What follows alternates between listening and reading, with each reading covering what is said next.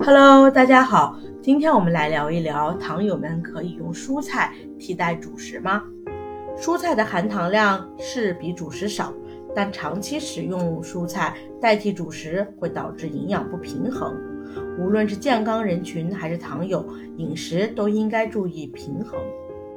中国营养学会推出的《中国居民平衡膳食宝典》提倡的就是平衡饮食的概念。主食里有很多蛋白质、维生素、矿物质，而蔬菜主要提供的是维生素和一些微量元素，而不提供蛋白质。